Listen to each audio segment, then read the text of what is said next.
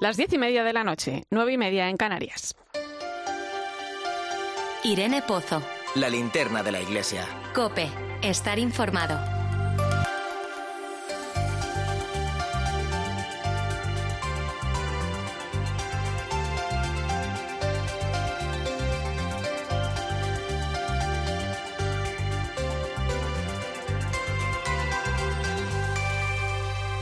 ¿Qué tal? ¿Cómo estás? Hoy mm, toca hablar de una imagen, una foto de la que muchos han hablado, algunos con insultos, otros en apoyo y defensa de un acto humano, del calor de un abrazo, un abrazo de consuelo, de acogida, de acompañamiento, un abrazo que es medicina para el alma. La foto, ya sabrás, es la de la voluntaria de Cruz Roja que abraza a una de las personas recién llegadas a la playa del Tarajal en Ceuta. Sin fuerza, totalmente roto, envuelto en lágrimas, con la mirada perdida. Una mirada que probablemente Luna, esta voluntaria de tan solo 20 años, nunca olvide. El joven fue devuelto a Marruecos poco tiempo después sin que nadie pudiera evitarlo. La imagen recorrió, las redes sociales como la pólvora. En poco tiempo, amenazas e insultos llevaron a Luna a cerrar sus redes sociales. Pero su gesto ha sido reconocido por muchos porque Luna, sin pretenderlo, ha dado una lección al mundo. La humanidad de un abrazo. La acogida de, lo que, de la que tanto nos habla el Papa. Yo he sido muchos años voluntaria mm, de Cruz Roja, algo que comenzó pues probablemente con la edad de muchos de los muchachos que andan ahora por las calles de Ceuta. Creo que por entonces ya me acompañaba la vocación de ayudar a las personas en cualquiera de sus circunstancias. Los principios humanitarios de esta institución se juntan hoy con esos verbos que el Papa Francisco recuerda constantemente: acoger, proteger, promover e integrar. Este hecho vuelve a poner sobre el tablero la cuestión migratoria. No sé cuánto durará, pero ojo, cuántos intereses generados, cuántos muros levantados y cuántos sueños quebrados. Porque al final es eso lo que se nos olvida, que jugamos con la vida y el futuro de tantas personas que un día tuvieron un sueño. Hay muchas lunas en el mundo, muchas personas que ven en el otro un ser humano, un igual. Por todas ellas, hoy quiero alzar la voz y decir, Gracias, Luna.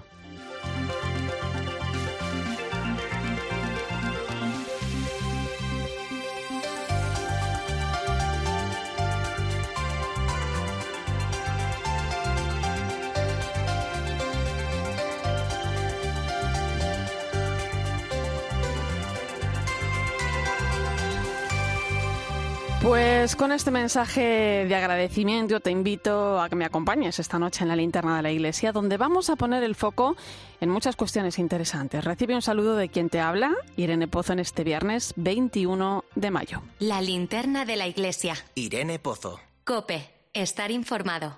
Como cada semana te invito a que nos acompañes a través de las redes sociales. Estamos en Religión Cope, en Facebook y Twitter, y con el hashtag linternaiglesia21m.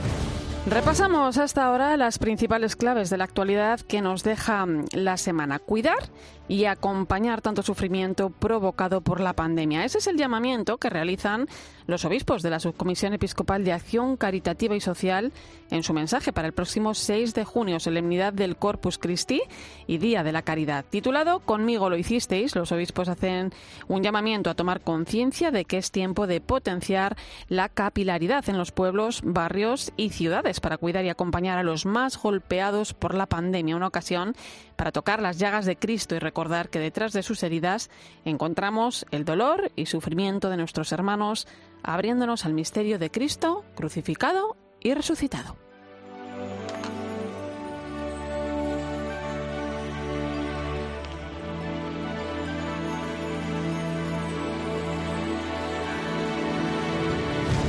Ya está en marcha Ignatius 500, el año jubilar que conmemora el quinto centenario de la conversión de San Ignacio de Loyola. Arrancó ayer mismo con una misa presidida por el arzobispo de Pamplona en la capital navarra, ciudad en la que el fundador de la Compañía de Jesús comenzó su proceso de conversión.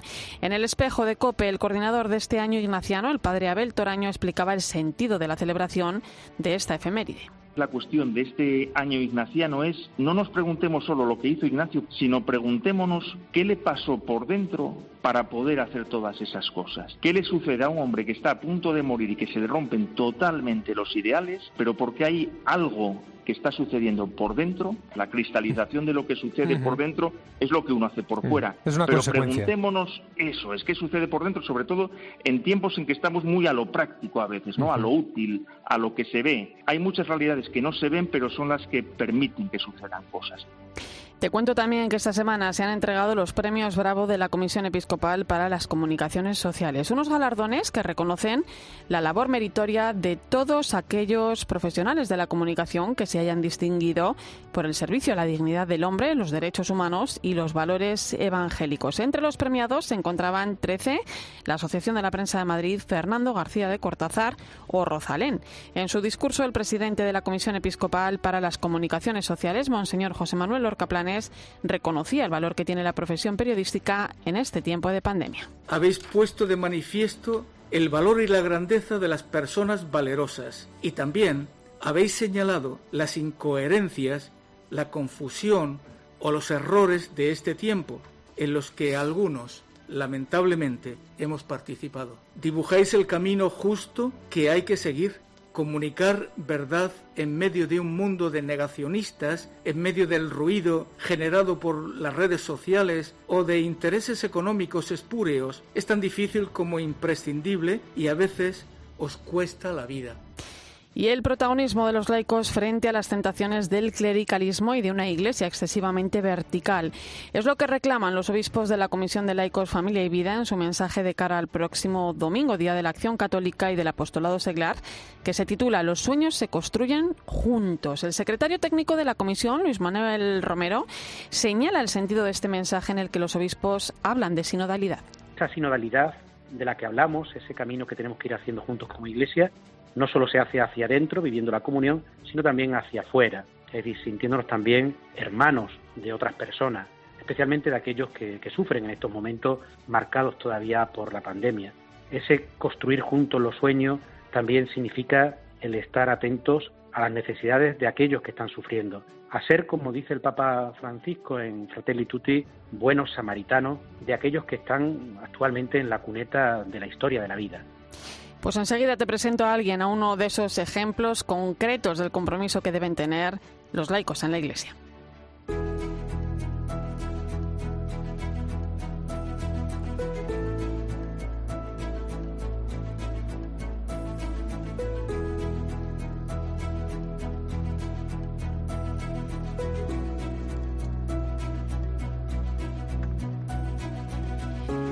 Hablamos de compromiso, hablamos de laicos, del papel que deben jugar en la Iglesia en este tiempo al que están llamados. Y qué mejor que hablar con alguien que es un ejemplo de ello. Laura Chiloeches Martínez es una joven de 23 años, enfermera y además coordinadora de Acción Católica en Guadalajara. Laura, buenas noches. Hola, buenas noches. Oye, eres muy joven, 23 años, pero tienes las cosas muy claras, ¿no? Una profesión, unos estudios muy vocacionales, que es la enfermería, y, y, la acción católica que pone de relieve ese compromiso con la Iglesia, ¿no? ¿De dónde te viene ese compromiso? ¿De dónde viene tu fe? Bueno, pues eh, en primer lugar, mi fe, pues es una semilla que Dios ha puesto gracias a mi familia. Ellos han sido lo que, los que me han ido cuidando a, to, a, lo largo de todo este proceso. Sí que es verdad que yo siempre he tenido la inquietud de buscar más a Dios, eh, de hacerle más presente en mi vida y a raíz de eso, pues eh, me hacía muchas preguntas, sobre todo pues, a raíz también de, de sentir la vocación de ser enfermera, uh -huh. de ayudar a los más necesitados, pues eh, yo sentía que encontraba a Dios pues eso, las personas que más sufrían. Y a raíz de ahí, pues fui, fui haciendo voluntariados, me fui de misiones con varios movimientos y yo sentía ahí a Dios muy cerca. y eso también eh, lo que ya llevar a mi realidad, no solamente cuando me iba de voluntariado o me iba de misiones, sino bueno, en mi día a día, cómo puedo hacerle presente a Dios en los que tengo cerca. Y así es como un poco pues descubrí la acción católica, eh, que era pues ese movimiento, esa razón de ser, de, de servir en mi entorno, en mi parroquia, en mi familia, con mis compañeros de trabajo, con esa sencillez como Jesús quisiera que se hiciera, ¿no? y, de ahí me viene un poco la, esta iniciativa. Eh, cuéntanos, ¿qué es la Acción Católica, Laura, y por qué formas parte de ella, aunque nos lo acabas de explicar un poco por encima? ¿Qué supone pertenecer a la Acción Católica? Bueno, pues eh, a nivel personal, yo creo que la Acción Católica para mí es ser eh, más discípula misionera de Jesús. Discípula porque yo considero que un discípulo de Jesús es aquel que es amigo de Jesús que le conoce, que él te conoce y que vas creciendo con él. Es una relación muy personal. Y luego misionera, porque a mí, em, pues ser de la acción católica me ayuda a darme a los demás y me ayuda a, buscar las necesidades en mi mundo, en mi entorno cercano y, un poco cumplir el sueño de Dios. Y yo pienso muchas veces, si Jesús estuviera en mi realidad, ¿qué, qué, qué querría de nosotros, de los jóvenes laicos? Pues ayudar al que tienes cerca, estar pendiente de las necesidades de los demás, involucrarte en aquello que crees injusto. Pues bueno, de la manera más sencilla y con mucha humildad, pues ponerme al servicio de, lo que se necesite. Y sobre todo también me ayuda mucho el, vivir mi fe en, comunidad, o sea, porque si no tú te apagas solo. Porque para... Y a mí la acción católica me ayuda a, compartir mi fe. Porque para alguien que no conozca la acción católica, eh, ¿cómo le puedes explicar qué es lo que se hace en acción católica? ¿Qué es acción católica? Pues eh, para o sea, la acción católica es eh, que los laicos seamos protagonistas de, pues de, la vida, ¿no? Y que no que no dependamos de, unas órdenes, sino que, que, por nuestra vocación de laicos, porque por el bautismo eh, Jesús nos ha, nos ha llamado, ¿no? Pues que sepamos responder a esa llamada y tomemos la iniciativa de, nuestra vida y, podamos cambiar cosas en nuestra realidad. es un poco así, ¿no? ser misioneros, ser laicos en nuestra realidad. Em, eh, Laura, ¿cuál crees que es la aportación de los laicos a la vida de la Iglesia en el momento actual? Pues sobre todo en el momento que estamos, que parece que todo es duda, que mm, todo nos da miedo, los laicos cristianos tenemos que ser esa llama de esperanza y de alegría. Em, es verdad que, parece que, la realidad un poco es muy oscura, pero los cristianos tenemos que dar razón de nuestra esperanza y de nuestra alegría, porque al final eh, creemos en Jesús y creemos en un Jesús que ha resucitado y que está entre nosotros. Entonces, si esa no es nuestra esperanza, pues eh, nos tenemos que diferenciar por eso, ¿no? Y, dar razón de esa esperanza a los demás. ¿Un sueño como, como que tengas para la iglesia, como laica? ¿Cómo te gustaría? Pues que Qué difícil. Yo me imagino em, transmitir una alegría de verdad y que, y que nuestra esperanza no se quede en algo pasajero, en problemas muy concretos, sino que podamos vivir pues con la mirada puesta un poco en el cielo y en lo que hagamos por los demás. Hablábamos antes de, juntar vocaciones, ¿no? Em, cuéntame cómo vives tu vocación laical en tu día a día, ¿no? Porque juntas también dos cosas de las que habla mucho el Papa Francisco, ¿no? Como presente de la Iglesia, que son también los jóvenes y los laicos. ¿Cómo es tu día a día, Laura? Pues mi día a día pues es como el de cualquier joven normal eh, yo, bueno, pues como ya habéis visto, estoy a punto de terminar enfermería. Para mí es verdad que, que, tengo la suerte de que mi, mi, carrera pues va muy ligada a mi vocación.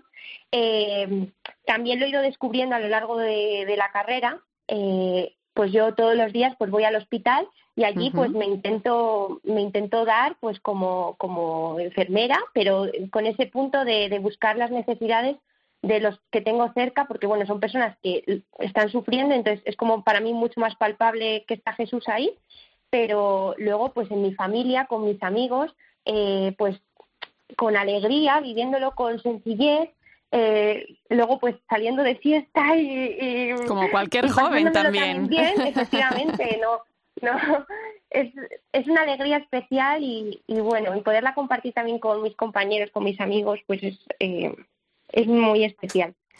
Bueno, pues Laura, con esas vocaciones que tienes, que son muchísimas, ¿eh? eh y con esa sencillez también, ¿eh? Te quiero agradecer tu tiempo. Laura Chilo Eches, coordinadora de Acción Católica en Guadalajara, gracias por tu testimonio, también por tu entrega como seglar a la Iglesia. Un abrazo, Laura, gracias. Muchas gracias a vosotros, gracias. Escuchas la linterna de la Iglesia. Con Irene Pozo. Cope, estar informado. Ponemos el foco ahora en la información más destacada de estos días en nuestras diócesis.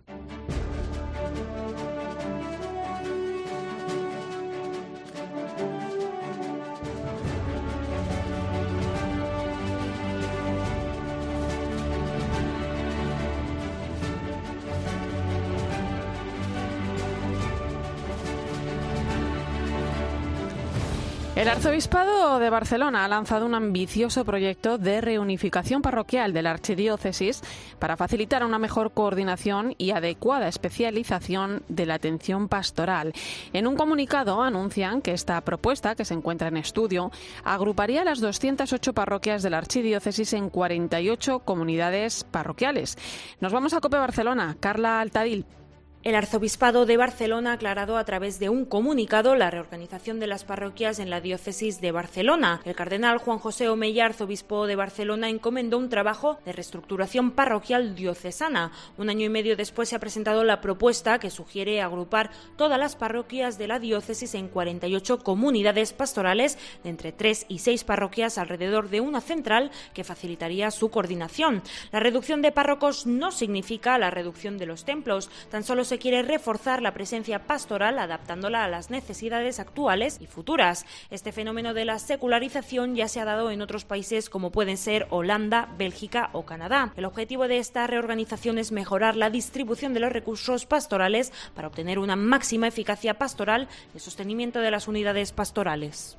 Y esta semana se ha presentado en Madrid el libro A la sombra del Evangelio, una obra que nos permite reavivar la memoria del Señor y que pone de manifiesto, a través de reflexiones diarias, cómo cada una de sus palabras son capaces de iluminar nuestra existencia. Está prologado por el obispo de Lugo, Monseñor Alfonso Carrasco, y escrito por el sacerdote Juan Pedro Ortuño. Les escuchamos. Es como el decir, hay en el camino, que puede ser difícil, hay un oasis, hay un espacio de, de frescor. Es un momento también como uno más adecuado para entrar en sintonía con lo que Dios nos está diciendo en cada momento.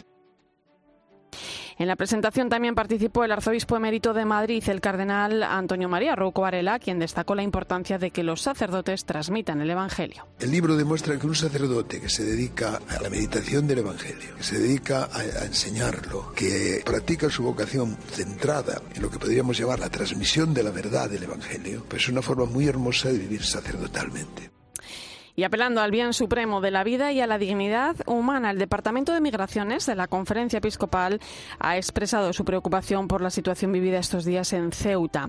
Los obispos recuerdan que la desesperación y el empobrecimiento de muchas familias y menores no puede ni debe ser utilizado por ningún Estado para instrumentalizar con fines políticos las legítimas aspiraciones de estas personas. También invitan a mantener actitudes de convivencia pacífica y reclama a todos los niveles la mejor política puesta al servicio del bien común. El obispo de Vitoria y presidente de la Subcomisión Episcopal de Migraciones y Movilidad Humana, Monseñor Juan Carlos Elizalde, pedía una solución para el conflicto. Puede haber causas políticas de fondo, pero eh, que los más vulnerables y que niños, una pobreza total, sean los que estén pagando el pato de esta situación, pues es, indignante, ¿no? La Iglesia tiene que estar ahí con los que son más vulnerables y están sufriendo eh, en este momento en una población, claro, que, que también está atemorizada en Ceuta y que, que efectivamente pues, pues, pues llena de impotencia y de indignación, ¿no? Pues en Ceuta nos quedamos porque uno de los colectivos que ha estado en primera línea estos días ha sido el de los voluntarios de Cáritas. Ellos conocen de primera mano lo que ha sucedido en la playa del Tarajal porque han estado allí en todo momento, atendiendo, como decíamos, señor Elizalde, a los más vulnerables. A esta hora vamos a saludar a Manuel Gestal, es director de Cáritas Ceuta. Manuel, buenas noches. Hola, buenas noches. Eh, lo primero de todo, Manuel, ¿cuál es la situación ahora mismo allí? Bueno, pues la situación ahora aquí uh, está un poco más tranquila. Uh, hay muchos que se han ido ya de, de Ceuta. Uh, las cifras hablan de 6.000, pues, bueno, pues no sé cuántos. pero la realidad, la realidad es que lo que han desaparecido un poco es del centro de la ciudad, ¿no? Los, los muy niños están ya controlados entre las naves del Tarajal y donde lo y en el, en, un, en el fuerte Piniés, que era donde estaba el centro de la esperanza y eso, pero luego eh, la realidad es que donde están ahora es en los arrabales de la ciudad, en la periferia, en la zona del monte, porque se están eh, escondiendo, porque la policía los está buscando para, para devolverlos. Eh, sí, sí, dime. Dime, dime. No, no, decía que, que otra realidad que he escuchado ahora que hablaba el obispo era que los niños, porque los niños no todos están recogidos. Nosotros salimos a, atenderlos a por ahí por los arrabales a llevarles comida y pues mm, entre el 40 y el 50% de lo que nos encontramos son menores. Eh, porque claro, Manuel, eh, ¿cuál es el perfil? Es lo que te quería preguntar de las personas que están cruzando la frontera. A ver, el perfil son chavales jóvenes, ¿eh?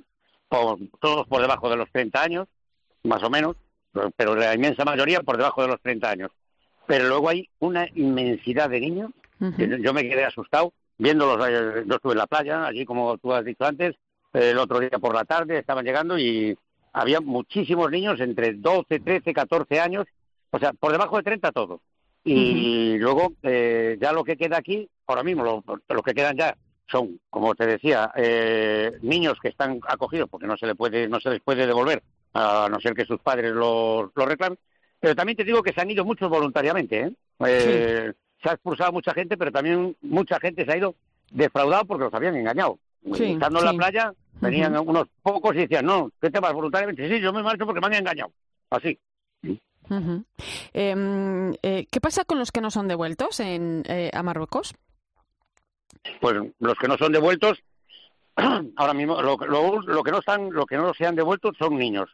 Hay otros que están por la ciudad y si la policía los, los coge, pues los, se los cogen en, en los furgones y tal, y los devuelven a Marruecos porque eh, en Marruecos acepta que pasen.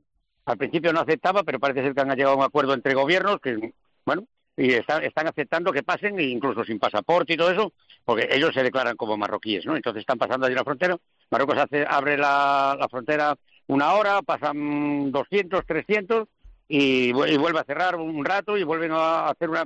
Hoy hemos estado allí, porque nosotros nos estamos dedicando a, a llevarles alimentos y ha ido nuestra furgoneta justo aquí a la, a la puerta de la frontera y había, había muy poquitos. Cuando llegó la furgoneta, que llegó sobre las tres y pico de la tarde, pues había cuatro nada más. O sea que ya había pasado un grupo pero siguen yendo voluntarios, de forma voluntaria se están marchando. Otros los lleva la policía.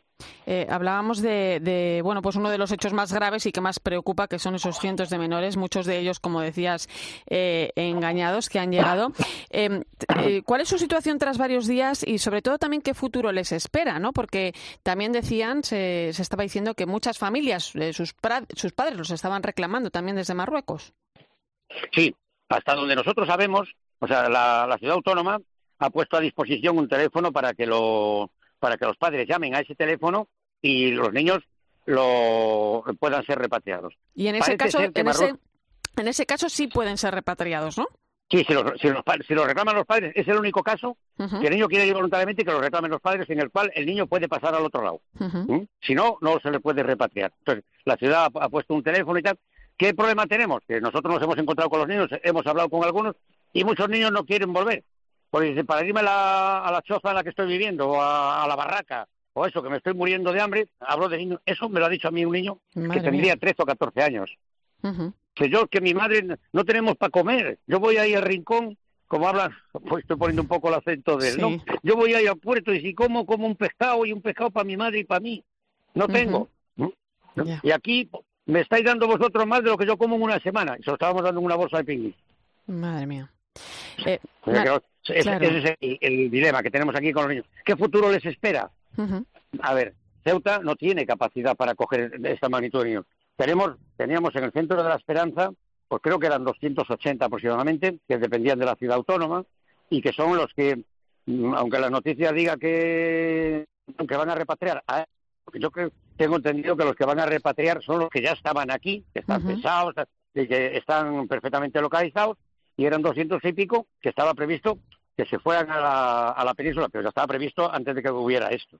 ¿eh? Y Ujú. eso son los que se van a ir. Ahora, pero ahora tenemos 800, 900, 1000, porque ya te digo que en la calle hay más de 400 Qué niños. ¿eh? Eh, que están por ahí por los montes. ¿eh? Sí. Eh, ¿Qué tipo de ayuda estáis prestando desde Cáritas? Bueno, nosotros desde Caritas, nada más empezar la, cuando vino la primera avalancha grande, se controlaron, yo me puse en contacto con el, con el director de emergencias y le, le dije, ¿qué, qué necesitáis? Porque aquí la, la Cruz Roja era la que Sí. estaba llevando el, el gran peso. Y dice, mira, pues necesito leche, necesito batido, necesito zumo, agua, porque mm, vi- vienen de, vienen hechos, hechos mixtos, vienen muy cansados. Y entonces, pues, pues esto, eh, de nuestros almacenes, de lo que teníamos, pues le, le llevé un primer palé o de cada, luego por la tarde volví a llevarle, mascarillas les llevamos, les llevamos también, o sea que la... Y eso es lo, lo que nosotros le hicimos en primer lugar. Luego ya vimos que al ya estar controlados por Cruz Roja, tener ya dependientes, vimos que había mucha gente por la calle que estaba totalmente descontrolada. Y yo decía, y me, nos planteamos, con esta gente, ¿dónde están? ¿Dónde comen? ¿Dónde están? Aquí hay que hacer una solución. Y entonces, ¿qué hicimos? Pues ponernos a hacer bolsas de picnic como locos, ¿eh?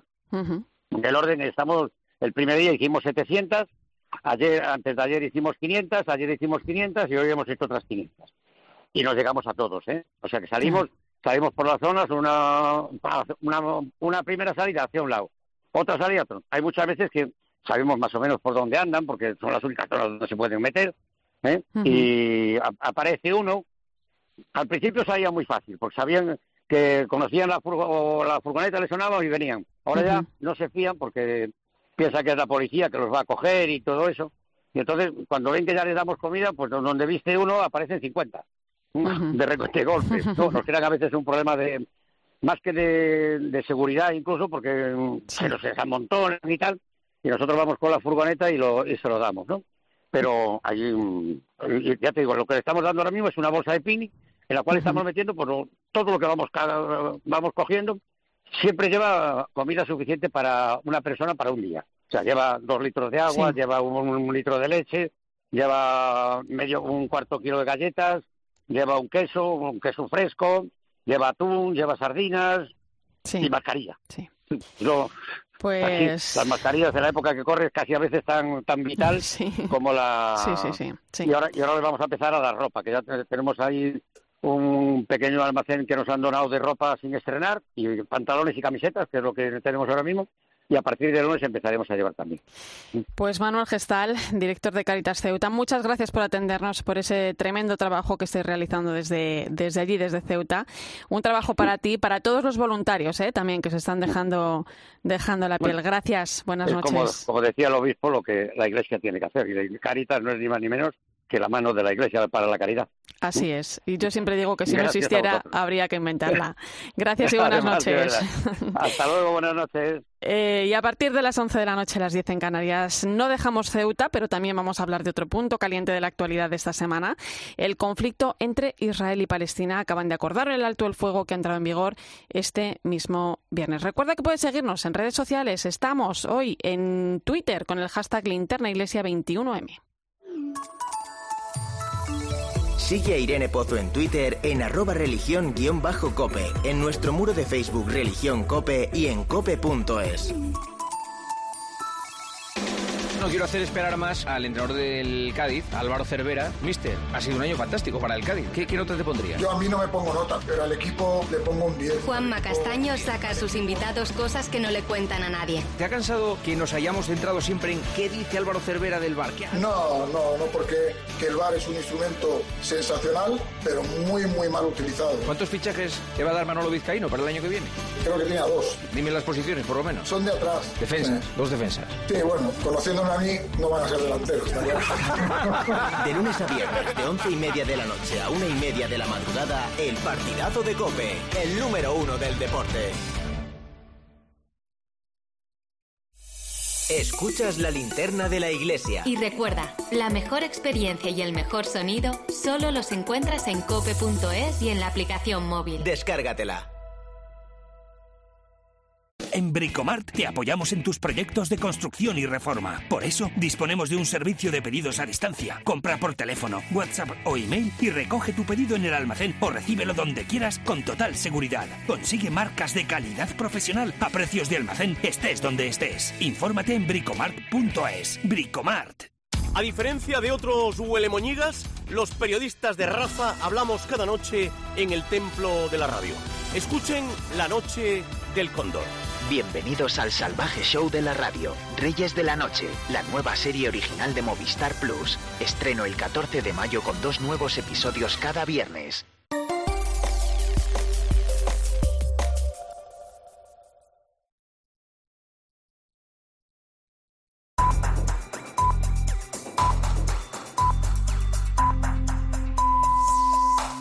Son las 11 de la noche, las 10 en Canarias.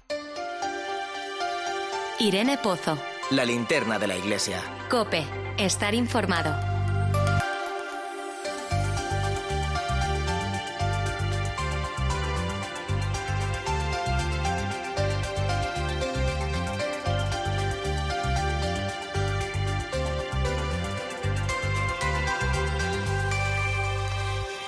Es viernes y hasta ahora ponemos rumbo al Vaticano, donde se encuentra nuestra corresponsal, Eva Fernández. Buenas noches, Eva. Muy buenas noches, Irene. Eh, novedades en el sínodo que hemos conocido hoy. El Papa reorganiza la forma de preparación para que las diócesis tengan más presencia, ¿no? Cuéntanos. Sí, la verdad es que ha sido un anuncio muy importante e histórico, ¿no? Teniendo en cuenta que el próximo sínodo estaba destinado a la sinodalidad, que mejor forma de prepararlo que escuchando a todo el pueblo de Dios que quiera decir algo, ¿no? En cierta forma es una forma de llevar a la práctica ese dicho que el movimiento se demuestra andando, ¿no? Y por ese motivo el Papa ha aprobado una nueva organización que es eh, del sínodo, que es como mmm, nuestros oyentes saben que se llama a esa reunión de los obispos, un órgano consultivo del Papa en el que se debaten temas que interesan a toda la Iglesia, ¿no? Entonces, el próximo sínodo, eso era algo que ya sabíamos, tenía como tema por una iglesia sinodal, comunión, participación y misión, ¿no? Y, pero lo que mm, hoy hemos sabido es que una de las grandes novedades es que va a ser inaugurado por cada uno de los obispos en sus diócesis el próximo 17 de octubre, ¿no?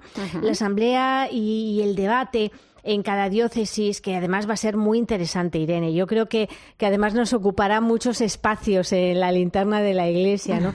Pues eh, va a concluir con, con, el envío de un documento a la conferencia episcopal que a su vez re, va a redactar un texto y transmitirá a Roma todos los resultados, ¿no? Y entonces, con estos datos, eh, la Secretaría General del Sínodo va a elaborar un documento de trabajo que ya sabemos que es algo fundamental para cada sínodo, ¿no? Uh -huh. Para, para cuando llegue el momento de la cita fundamental, el saber exactamente sobre qué aspectos debatir.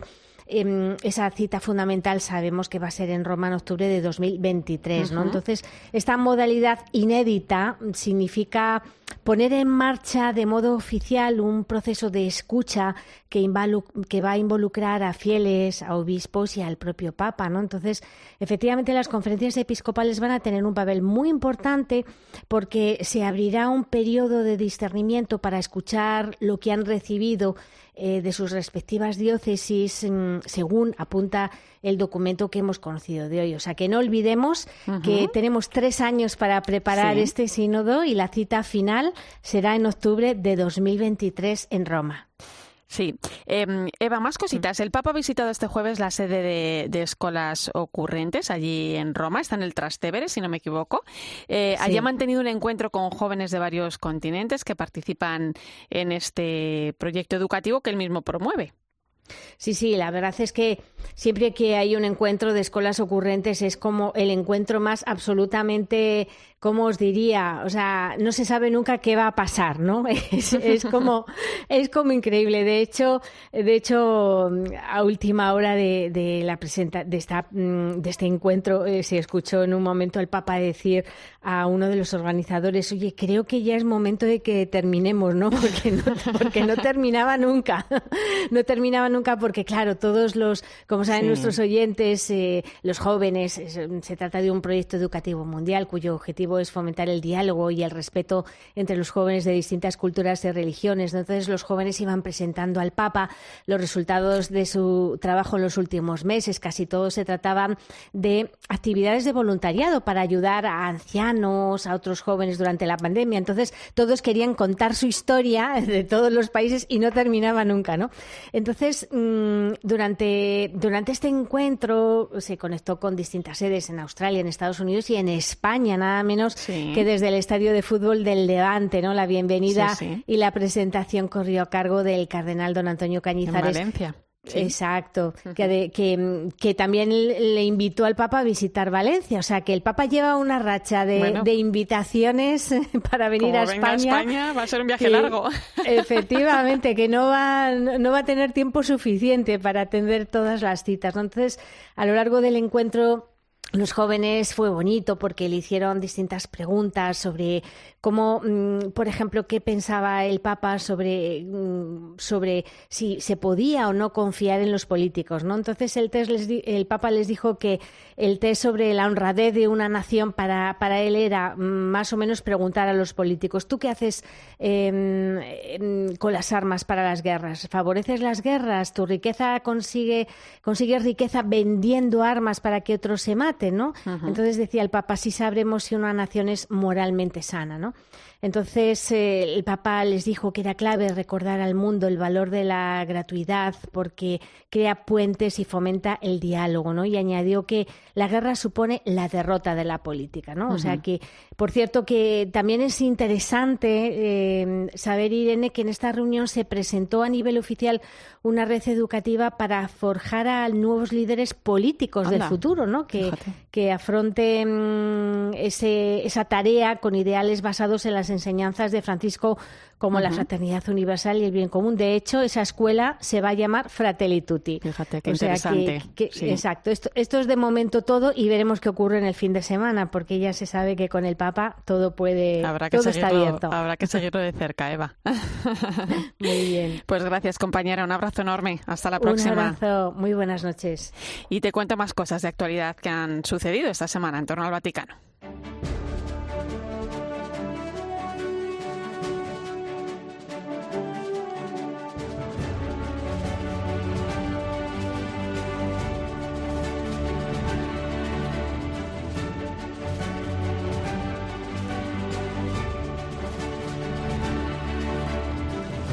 Estos días se está celebrando la 50 Semana Nacional para Institutos de Vida Consagrada que organiza el Instituto Teológico de Vida Religiosa de los Misioneros Claretianos. Unas jornadas que llevan por título La vida consagrada en la sociedad actual y que se prolongarán hasta mañana sábado. Y precisamente de ese tema es del que habló el Papa en el mensaje que envió a los participantes durante la inauguración. Francisco pidió a los religiosos que mantengan los carismas fundacionales. Cuando la vida consagrada pierde esta dimensión de diálogo con la realidad y de reflexión sobre lo que sucede, empieza a hacerse estéril. Siempre la vida consagrada es un diálogo con la realidad.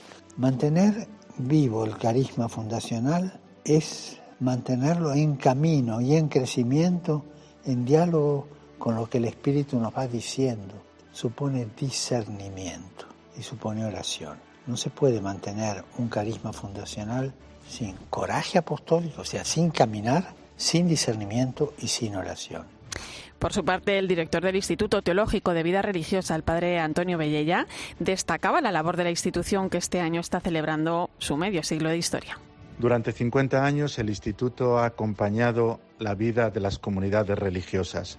50 años de servicio, 50 años de evangelización en medio de la vida consagrada, 50 años de formación de líderes para las comunidades que sirven a la Iglesia, 50 años de animación, animación intensa Bajo el lema Sabemos que las cosas pueden cambiar, se está celebrando durante estos días la Semana Laudato Si, una oportunidad para promover cambios, conversión y esperanza, aprovechando el sexto aniversario de la encíclica Laudato Si del Papa Francisco, un tiempo que además está sirviendo para reflexionar sobre lo que la pandemia de la COVID-19 ha enseñado y también a preparar el futuro con esperanza.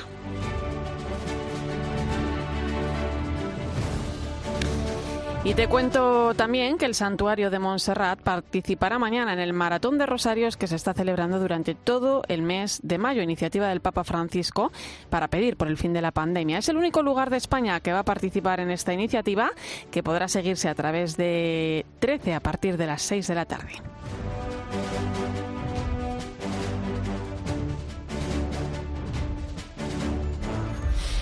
Son las 11 y 9 minutos de la noche, una hora menos en Canarias, y enseguida analizamos otras cuestiones de actualidad. Escuchas la linterna de la iglesia. Con Irene Pozo. Cope, estar informado.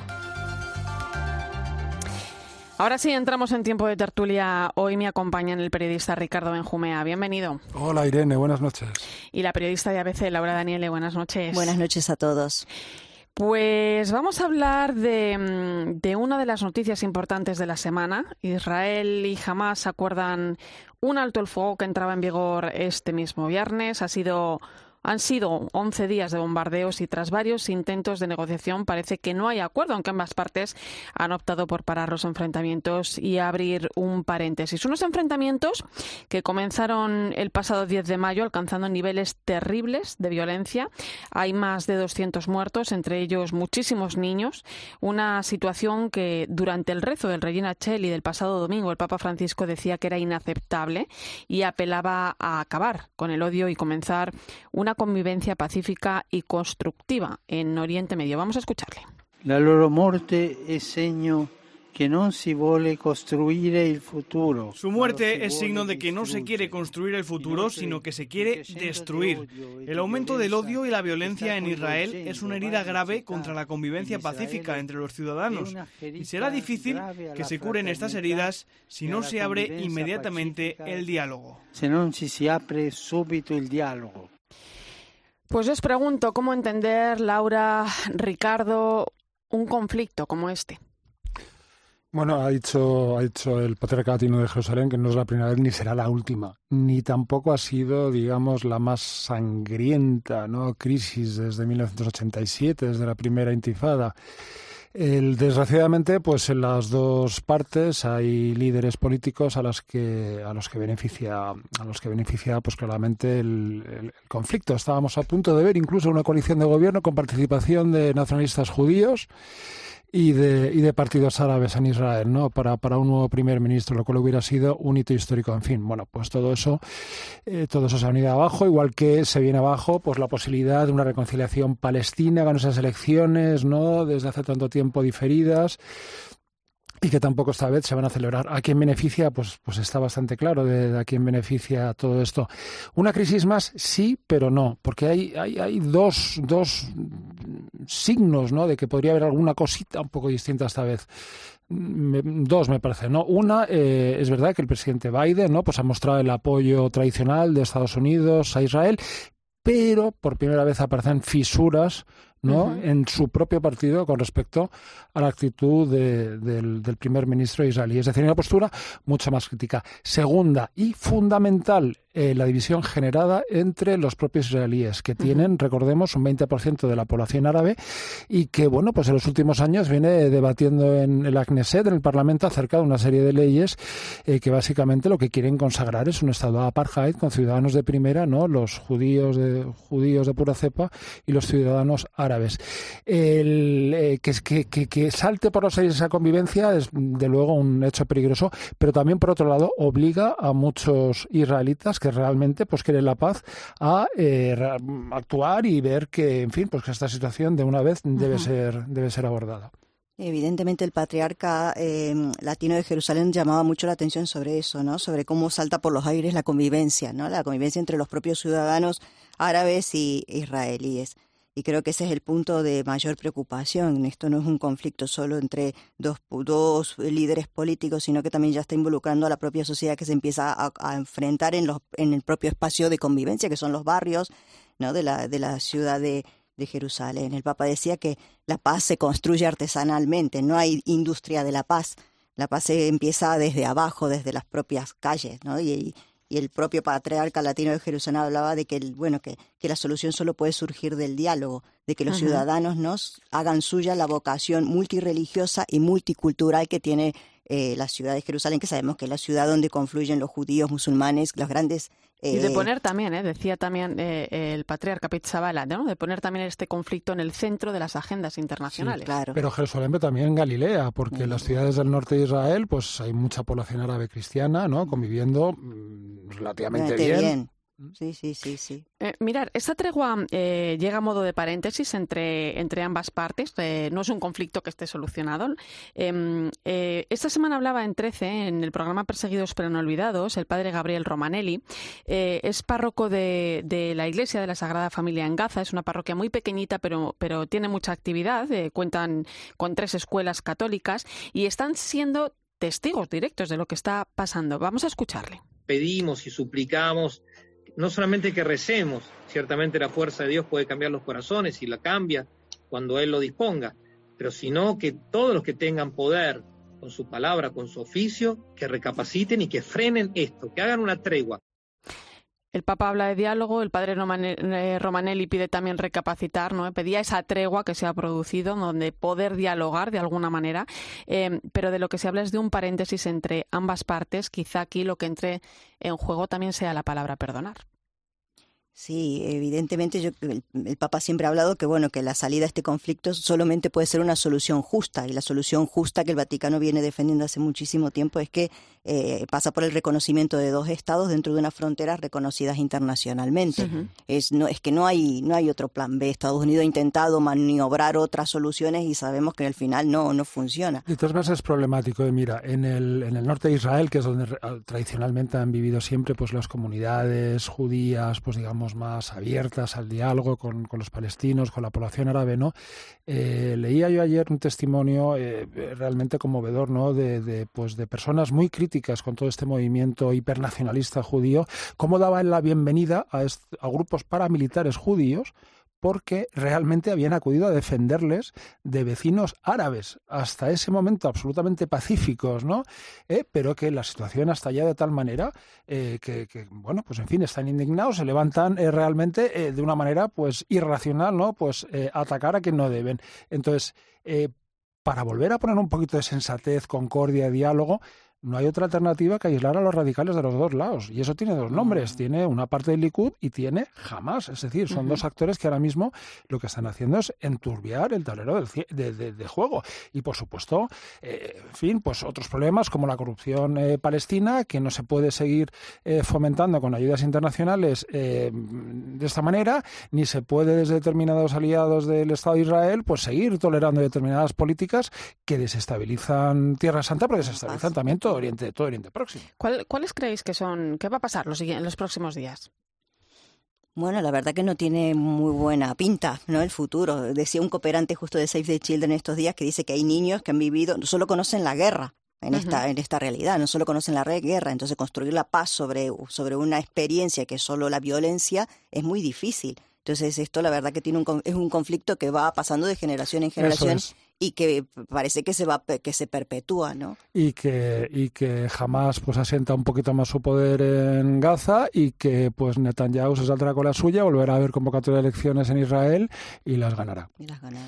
Bueno, pues frenar el conflicto está en manos del ser humano, pero nosotros podemos y debemos también acompañar con, con, la, con la oración. Esta misma mañana el Papa, tras eh, un discurso que, que, ofrecía a los nuevos embajadores no residentes acreditados en la Santa Sede, ha invitado precisamente a iglesias de todo el mundo a rezar por la paz en Tierra Santa, en unión en, a la vigilia de Pentecostés que se va a celebrar en Jerusalén. Vamos con más temas. Eh, momentos de tensión eh, los que estos días se están viviendo entre Marruecos y España. En la frontera sur se han vivido situaciones dramáticas ante la llegada masiva de, migrantes, muchos de ellos menores, lo estamos escuchando a lo largo del programa.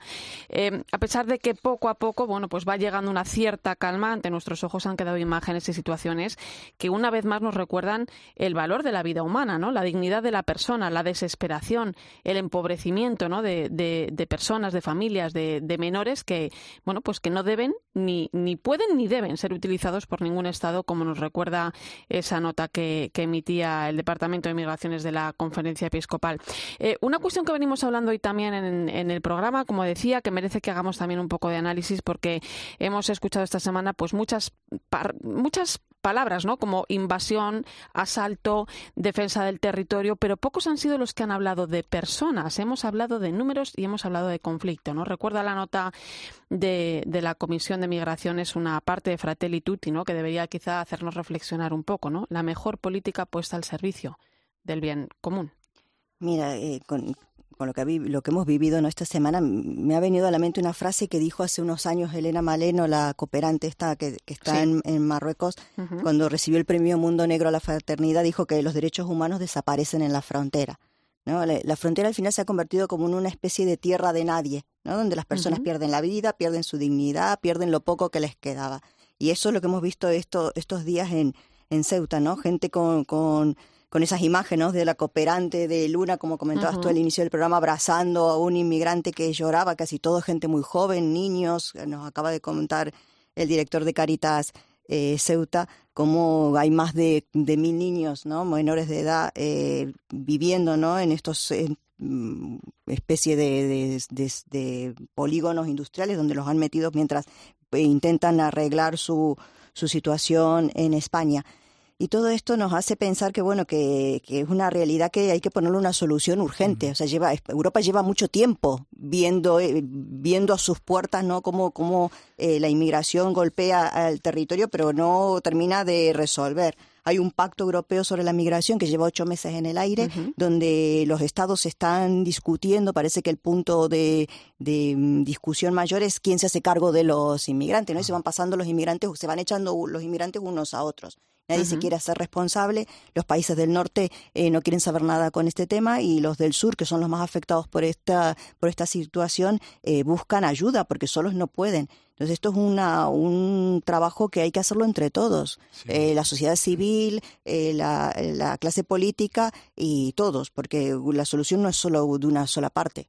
Entonces, ahí por la nota me ha parecido estupenda, pero realmente lo que está haciendo es responder a, esa criminalización o ah, estigmatización que se está produciendo eh, con respecto a los menores no acompañados. Y es absolutamente necesario ese discurso. El problema es que no pasamos del primer capítulo. Es decir, como tenemos esos ataques tan frontales y tan brutales hacia la dignidad humana, hay que estar recordando continuamente que es que eh, no es un invasor ese menor que viene con la camiseta de Messi o de Ronaldo, sino que es una persona. Dicho lo cual, tenemos que pasar del primer capítulo, tenemos que pasar al segundo y al tercero y al cuarto, porque hay muchos problemas sin resolver y estamos todavía enfrascados en este problema, en este, en esta cuestión de principios que debería ser prácticamente evidente para toda la población. Mira, a ver, España recibió entre el año eh, bueno, entre el año 96 y el 2008 multiplicó por 10 su, su población migrante, ¿no? Pasó de unos 500.000 a más de 5 millones, ¿no? Que es más o menos lo que tiene hoy en día, un 11,4% de la población. En la sociedad española no hubo absolutamente ningún problema. ¿Cuál fue la actuación de las administraciones? Ninguna, se hizo solo. Es decir, la, eh, la, sociedad lo hizo absolutamente todo, todo solita y de hecho se benefició muchísimo pues, de ese rejuvenecimiento ¿no? que implicó la llegada de tantas personas jóvenes dispuestas a trabajar con ganas, con empuje. Ahora, no todos los problemas los puede arreglar así solos la sociedad. La cuestión de los menores migrantes es verdad que es un problema si no se ataja. Tenemos aproximadamente unos 10.000. Eh, una anécdota que no quiero criminalizar a nadie. El otro día uno de estos chavales migrantes no acompañados me robó la cartera. Lo vi a distancia porque lo había dejado en el suelo en el parque mientras jugaba con los niños. ¿Qué problema tienen esos menores migrantes? Que están durmiendo en un parque, que la única la única experiencia directa que tienen de la administración española es la policía, que sí, día sí, día también, hace su trabajo y va a verles a ver qué han hecho, porque algo han hecho seguro. Pero eh, programas de integración eso sí que va a ser un problema. Bueno, pero que te puede robar la cartera este chico como cualquier otro chico que, esté, que, esté, en el parque, ¿no? O sea, que no es... En este caso, yo te entiendo, no es criminalizar, sé, perfectamente quién es el, grupo. Ahora, eso sí que es España 2050, es decir, tienes aquí este grupito de jóvenes, de chavales, 14, 15 años, que o hacemos algo con ellos, o ahí sí que vamos a tener un problema gordo. Fijaros, hay una frase, y es que además eh, lo estábamos escuchando con el director de Caritas Ceuta, que están desbordados, o sea, que es que ah. Ceuta no puede dar respuesta a lo que les está pasando, que están los chavales en naves, ¿no? Y hay un una frase en Fratelli Tutti que también eh, viene muy a cuento. Dice, surge la fobia y las reacciones desproporcionadas porque las circunstancias están desbordadas.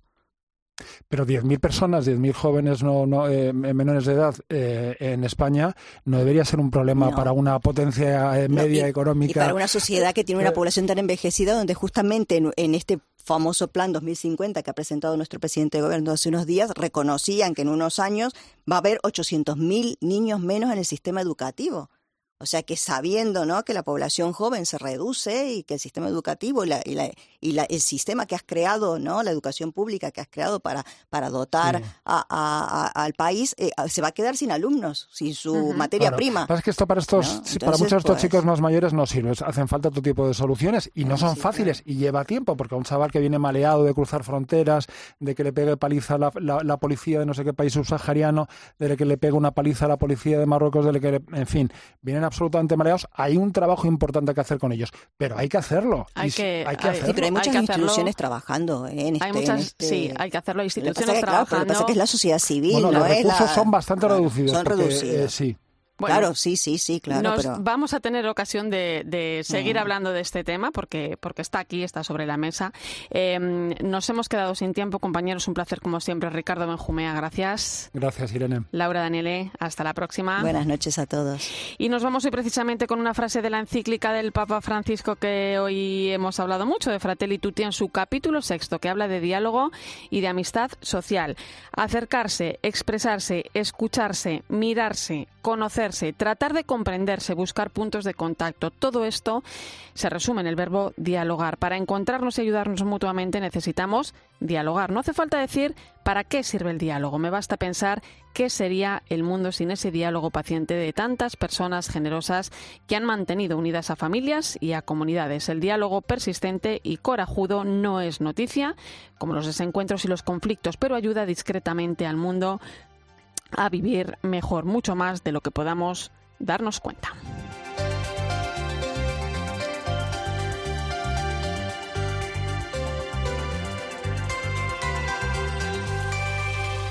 Gracias por acompañarme esta noche, mantener la linterna de la iglesia encendida. Te quedas ahora con el partidazo de Cope y Joseba Larrañaga.